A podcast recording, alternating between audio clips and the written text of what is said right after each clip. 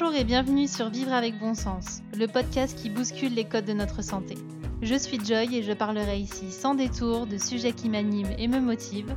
Je partagerai aussi mon micro avec des personnes aussi géniales qu'inspirantes afin de nous faire réfléchir et évoluer. Bref, tout un programme pour être pleinement épanoui et en accord avec soi. Bonjour à tous et à toutes, je suis ravie de vous retrouver pour ce nouvel épisode. Aujourd'hui, j'ai eu envie de vous parler de plaisir alimentaire. J'ai l'impression que ce mot plaisir est dans toutes les bouches et que souvent il n'est pas associé à quelque chose de quotidien, mais plutôt à quelque chose d'occasionnel. Combien de fois j'entends des gens autour de moi, connus ou inconnus, dire Oh, il faut bien se faire plaisir dans la vie. Ou encore, c'est le moment de se faire plaisir lors des fêtes de fin d'année, lors de la chandeleur, de la galette des rois, de Pâques, quel que soit l'événement en fait, il y aurait toujours une bonne raison pour se faire plaisir à un moment donné. La question que je me suis posée face à ça, c'est est-ce que du coup ça veut dire que le plaisir est forcément quelque chose d'occasionnel plutôt que quotidien et doit être quelque chose de contrôlé plutôt que de laisser faire en fait nos, nos envies, nos désirs.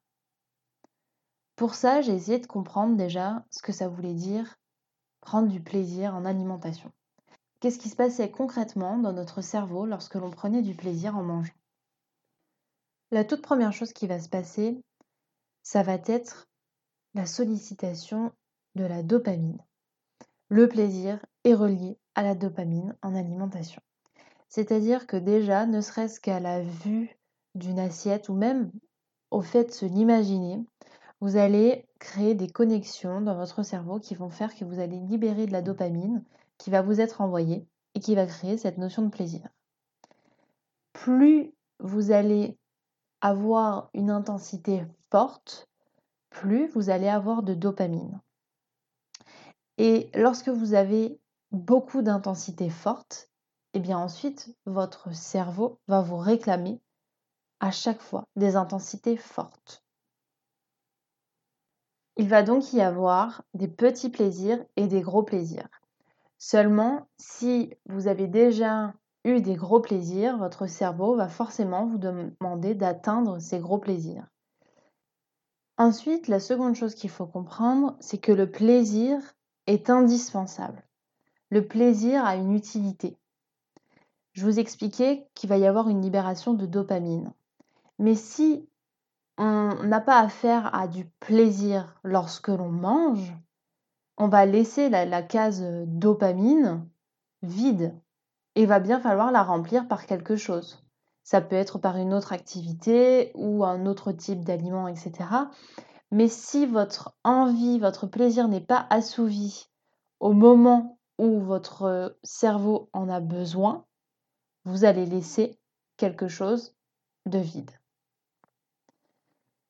Lorsque vous remplissez la case plaisir, eh bien vous n'en avez plus envie derrière.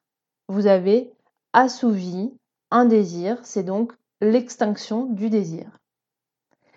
Vous avez envie de chocolat, vous mangez du chocolat, la case plaisir est remplie, on passe à autre chose. Par contre, si vous avez envie de chocolat et que vous ne mangez pas du chocolat, vous laissez la case plaisir chocolat vide. Et ce n'est pas en mangeant de la salade que vous allez la remplir, puisque on était sur la case plaisir chocolat. Cette notion de plaisir en alimentation, elle a vraiment un rôle de régulateur. C'est-à-dire que ça va réguler vos envies ça va réguler aussi votre satiété. Puisque vous allez dire à votre cerveau et à votre corps, je te donne ce dont tu as besoin, dans les quantités dont tu as besoin, pas plus, pas moins. Vous n'allez ni créer frustration ni excès puisque vous allez être dans votre écoute. Au-delà d'être à son écoute, il faut arrêter de dissocier plaisir et santé. Aujourd'hui, je me rends compte que souvent on parle de plaisir uniquement attaché à des aliments qui seraient des aliments ultra transformés, des faux aliments, des, choses qui pourraient être nocives pour notre santé. Il est possible de se faire plaisir avec des aliments sains. Ça, c'est le premier point. Le second point, c'est qu'il faut dissocier les questions de poids, d'équilibre alimentaire et les questions de santé. C'est deux choses différentes. Vous pouvez consommer des aliments sains et que cela vous fasse grossir, et vous pouvez consommer des aliments nocifs et ne pas prendre de poids. Sauf que la notion de plaisir peut être associée aux deux. Dans le cadre d'une alimentation équilibrée ou d'une perte de poids, vous remarquerez que dans les discours, on entend souvent qu'il faut avoir des écarts, des cheat meals, c'est-à-dire des repas de triche, pour avoir cette notion de plaisir, pour maintenir un certain poids. Moi, ce que je ne comprends pas dans cette approche, c'est que ça veut donc dire que le reste du temps, nos repas ne nous font pas plaisir, ne nous satisfont pas dans son entièreté, puisqu'il nous faut quelques repas dans la semaine pour pouvoir combler la totalité de nos envies. Et pourtant, l'ensemble de vos repas peuvent être des repas plaisir. Il faut simplement arrêter de mettre le plaisir uniquement sur des choses qui ne sont pas bonnes pour notre santé. Il y a aussi la loi de Pareto, la règle des 80-20, qu'on utilise à toutes les sauces, même en nutrition. Et malheureusement, cette règle, elle est souvent mal comprise. Il y a ceux qui pensent qu'il faut être 80% du temps dans le contrôle et 20% du temps, il faut être dans le lâcher-prise total.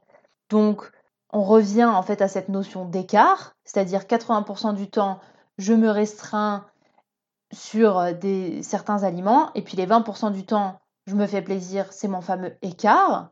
Alors qu'en fait, la loi de Pareto, elle ne dit pas du tout ça. Elle dit que sur 100% de notre temps, il est simplement nécessaire de faire 20% d'efforts pour obtenir 80% de résultats. Donc si je prends cette règle en nutrition, ça voudrait dire que le résultat attendu, c'est le plaisir, éventuellement bien sûr la santé et l'équilibre alimentaire. Donc ça, c'est 80% de mon temps. Et pour atteindre ce résultat-là, je vais devoir faire seulement 20% d'efforts. C'est-à-dire ajuster quelques petites choses pour pouvoir atteindre ces 80%. Et vous voyez déjà qu'en comprenant cette règle à sa juste valeur, on change la face des choses. On n'est plus dans une recherche de plaisir ponctuel avec une sorte de restriction 80% du temps. On est vraiment dans le moins d'efforts possible pour atteindre 80% de plaisir au quotidien. Alors évidemment, vous allez me dire, oui, mais si 80% du temps je me fais plaisir, je risque de prendre du poids et d'être en mauvaise santé. Eh bien non, c'est là qu'intervient le troisième point, qui est très simple, de remettre de la conscience dans ce que l'on fait.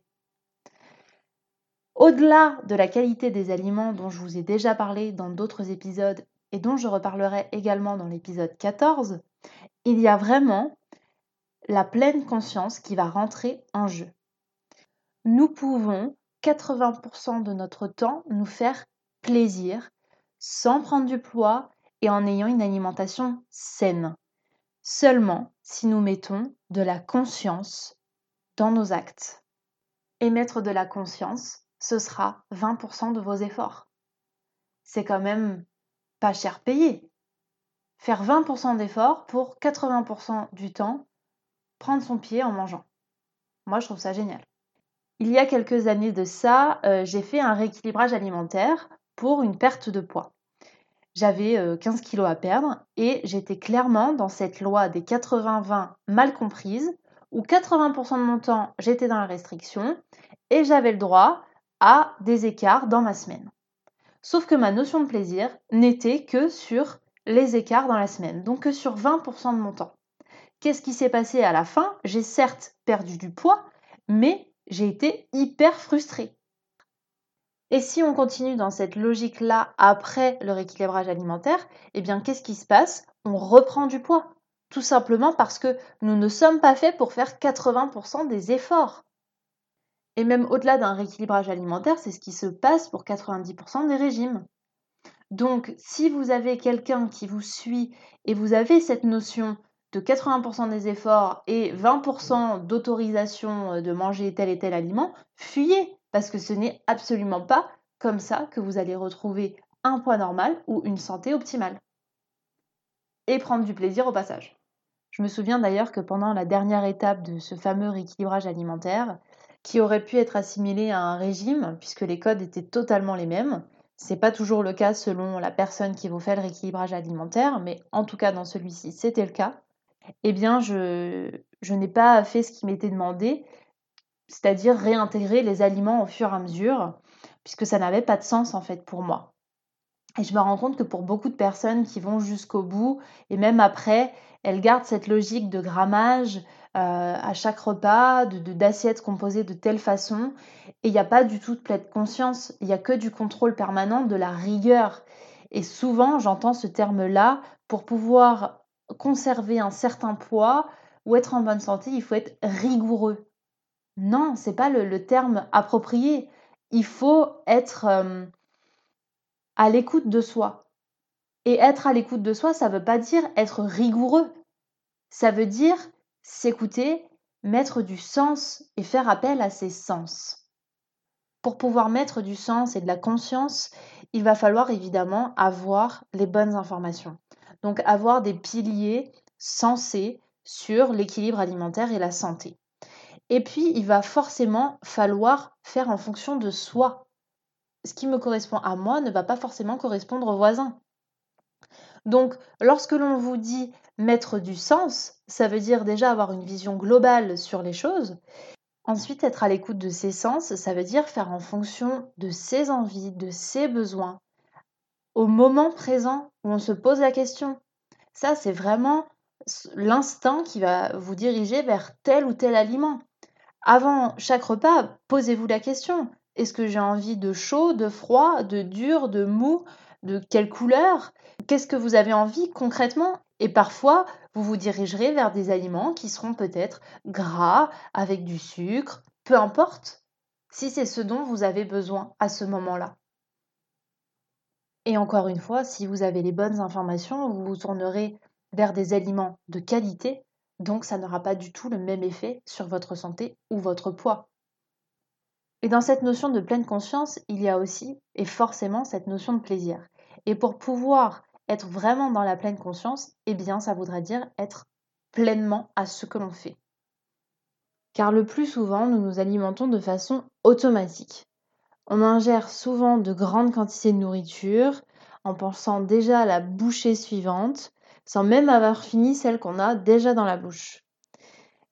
On mange vite, on n'apprécie pas du tout les saveurs qu'il y a dans un plat, on n'a pas du tout regardé ce qu'il y avait, on ne s'est pas posé la question en termes de texture, est-ce qu'il y avait des textures différentes? On est vraiment en mode pilote automatique. Et ce mode-là, il est nocif pour notre santé et il est même nocif pour notre plaisir. Parce que des chercheurs se sont rendus compte tout simplement que le niveau de plaisir, il augmente lorsque l'on met de la conscience lorsque l'on mange, sans même qu'il y ait besoin de manger plus ou des aliments différents.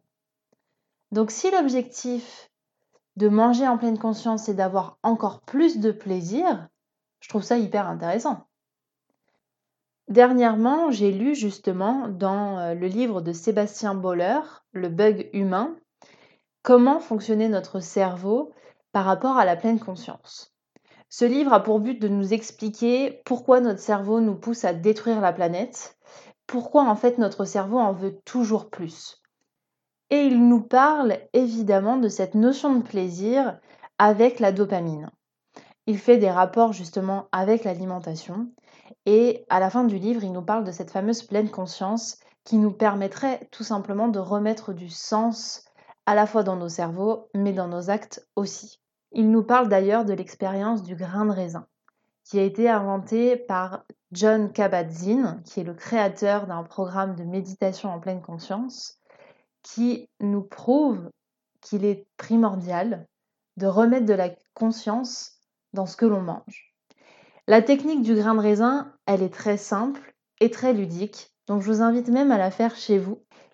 Vous prenez tout simplement un raisin sec et au lieu de le manger de suite, vous l'examinez déjà sous tous ses angles, comme si c'était la première fois que vous le voyez. Donc ce petit raisin tout rabougri, vous allez l'analyser de fond en comble. Ensuite, une fois que vous l'avez analysé, vous allez l'approcher de vos narines pour sentir justement l'odeur qu'il a. Sentir éventuellement cette odeur sucrée, un peu acidulée. Peut-être euh, qu'il a des odeurs aussi de noisettes en fonction euh, de où il était initialement. Prenez vraiment le temps en fait de percevoir toutes les sens qui pourrait y avoir autour de ce petit raisin. Déjà, là, en quelques secondes ou minutes, vous venez de prendre conscience de beaucoup de détails qui auparavant ne vous sautaient pas du tout aux yeux. Vous pourrez ensuite le mettre dans votre bouche, sans mâcher, et sentir simplement le raisin au contact de votre langue. Vous allez le faire traverser euh, à travers votre bouche et vous allez finir par le mâcher, mais consciencieusement, doucement, plusieurs fois. De 10 à 20 fois, à 30 fois, mais pas deux fois et je l'avale. On met encore une fois de la conscience dans la mastication. Puisque vous n'êtes pas sans savoir que la mastication est l'un des piliers de la nutrition santé. C'est l'un des piliers pour avoir une digestion optimale. Si vous faites toute la technique et que vous ne mâchez pas, il manque un gros gros bout.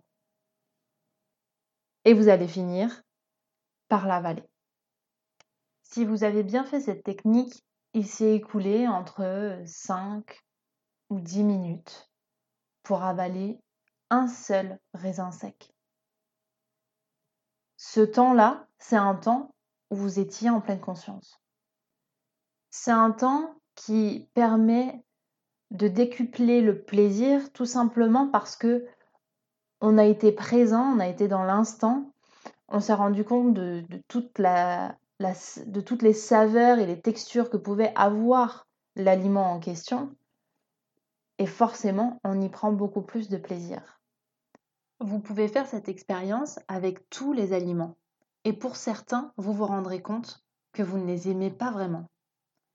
La pleine conscience, elle a pour but, comme son nom l'indique, de nous faire prendre conscience de ce que l'on ingère avec nos cinq sens, avec nos six sens même.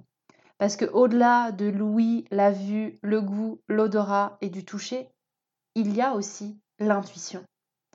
Et parfois, c'est elle qui fait le plus gros du travail. Alors bien sûr, faire l'expérience de A à Z pour chaque bouchée qu'on pourrait avoir dans notre assiette, vous allez me dire, je vais passer un temps infini à manger. Mais comprenez l'idée générale de l'expérience qui est tout simplement d'utiliser nos cinq sens dans ce qu'on mange et d'être pleinement présent lorsque l'on mange. Donc ça veut dire ne pas regarder la télévision, ne pas lire un livre, ne pas être sur son téléphone, ne pas parler à tout va. En fait, la pleine conscience, c'est juste du bon sens, mais qu'on ne fait plus. Ça va aussi nous permettre d'avoir une certaine neutralité émotionnelle. Souvent, les aliments qu'on préfère sont associés à une émotion. Alors qu'en fait, si on les mange en pleine conscience, on se rendra compte qu'ils sont pas si bons. Ils sont très bons parce que ça nous rappelle tel et tel souvenir, telle et telle personne. Juste en remettant de la conscience, on arrive donc à décuper le plaisir, à avoir une neutralité émotionnelle, à se reconnecter à nos sens, à aussi avoir une meilleure satiété, puisque ça veut dire qu'on prend le temps de déguster les choses. Donc vous mangerez forcément moins. Et le simple fait de prendre le temps améliorera notre digestion et l'assimilation des bienfaits qui se trouvent dans les aliments. Pour moi, remettre du sens, manger en pleine conscience, manger intuitivement, c'est vraiment prendre plaisir dans sa globalité, se faire du bien, parfois faire la paix avec la nourriture, avec son corps, et puis tout simplement se dire que manger, c'est ce qui nous rend vivants, plein d'énergie, joyeux. C'est ce qui vraiment nous procure du plaisir. Je vous souhaite donc de remettre du sens dans votre façon de vous nourrir pour avoir du plaisir au quotidien, à chacun de vos repas, de faire 20% d'efforts pour obtenir 80% de plaisir au quotidien, de sortir de cette rigueur alimentaire et de comprendre que, que tout simplement en remettant notre attention à ce que l'on fait, en faisant appel à tous nos sens, eh bien les choses se font naturellement et comme elles doivent se faire. Je vous remercie d'avoir écouté cet épisode. Si celui-ci vous a plu, n'hésitez pas à le partager, à me laisser une note et un petit commentaire. C'est ça qui me permettra de le faire entendre au plus grand nombre et puis surtout de montrer qu'il est possible d'avoir du plaisir en mangeant. Prenez soin de vous. À très bientôt.